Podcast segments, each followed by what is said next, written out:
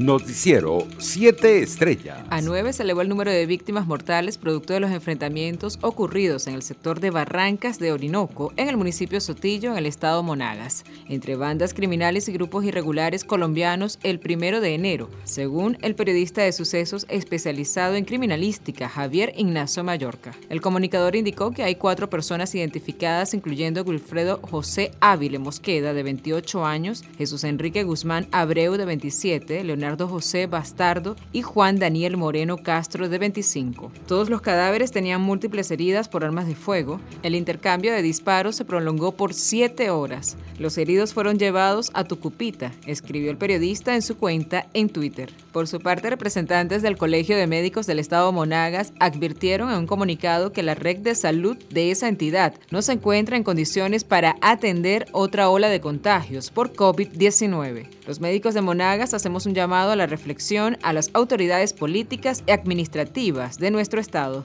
tanto al ciudadano gobernador Ernesto Luna como a los alcaldes de nuestra entidad, por cuanto nuestros centros asistenciales distan mucho de tener las condiciones ideales para atender otra oleada de enfermos por esta terrible enfermedad, reza el documento. Mientras tanto, en Venezuela se registraron 194.656 fallas en el sistema eléctrico en todo el territorio nacional durante el año 2021, según lo indicó este lunes la presidenta del Comité de Afectados por Apagones, Aixa López, quien aseguró que los estados más afectados fueron Zulia, Táchira, Mérida, Barinas, Miranda y Guárico. En entrevista concedida a un canal de televisión, López manifestó que en el año pasado hubo dos apagones nacionales, es decir, eventos que involucraron a más de seis estados, y resaltó que en siete de los casos las autoridades no dieron explicación alguna de qué produjo el incidente. Por su parte, la dirigente de Alternativa Democrática en Brasil, María Teresa Velandria,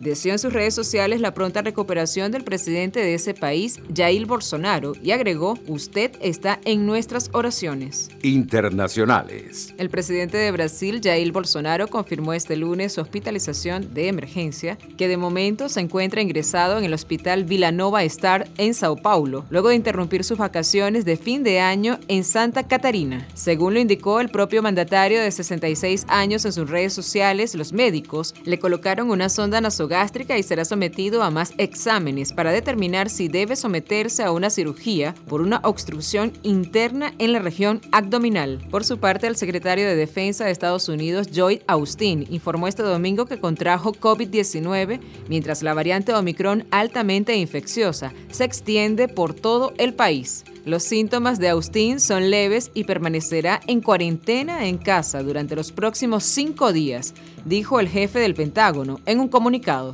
Entre tanto, Israel reabrirá sus fronteras a partir del próximo domingo a turistas completamente vacunados, con dosis de refuerzo o segundas, en los últimos seis meses, que desde noviembre tenían prohibido entrar al país ante el aumento de contagios por la variante Omicron. Las autoridades israelíes mantendrán el veto a quienes provengan de países rojos, reducidos hoy a ocho, entre ellos México, Estados Unidos y Reino Unido. En otras noticias, el alto de la Unión Europea para la Política Exterior, Josep Borrell, anunció este lunes 3 de enero que realizará una visita de tres días a Ucrania, que comenzará el martes 4, con el objetivo de expresar el fuerte apoyo del bloque de Kiev y a su integridad territorial. La llegada de Borrell a Ucrania ocurre luego de la conversación sostenida entre el presidente de Estados Unidos Joe Biden y su homólogo ruso Vladimir Putin para minimizar las tensiones en la frontera ucraniana. Economía. La dirigente de la Alternativa Democrática en el estado Táchira, Karim Vera, denunció que durante el 2021 se evadieron más de 100 millones de dólares en el laxo fronterizo entre Venezuela y Colombia por concepto de mercancías ingresadas a través del contrabando. En pocas palabras, no se procesó el 99% de los ingresos que denunciamos con documentos en mano en diferentes ocasiones el año pasado, sin incluir el tráfico de productos ilícitos como la droga y mercurio, utilizado para la minería ilegal que trasladan hacia el oriente del país, señaló Vera en un comunicado de prensa. Deportes. El entrenador Enrique Quique García es el nuevo director técnico del Carabobo Fútbol Club, tal y como lo anunció el equipo Granate en la tarde del domingo, a través de sus redes sociales. El director técnico venezolano viene de conseguir el campeonato en Panamá con el equipo de Tauros Fútbol Club. Noticiero 7 Estrellas.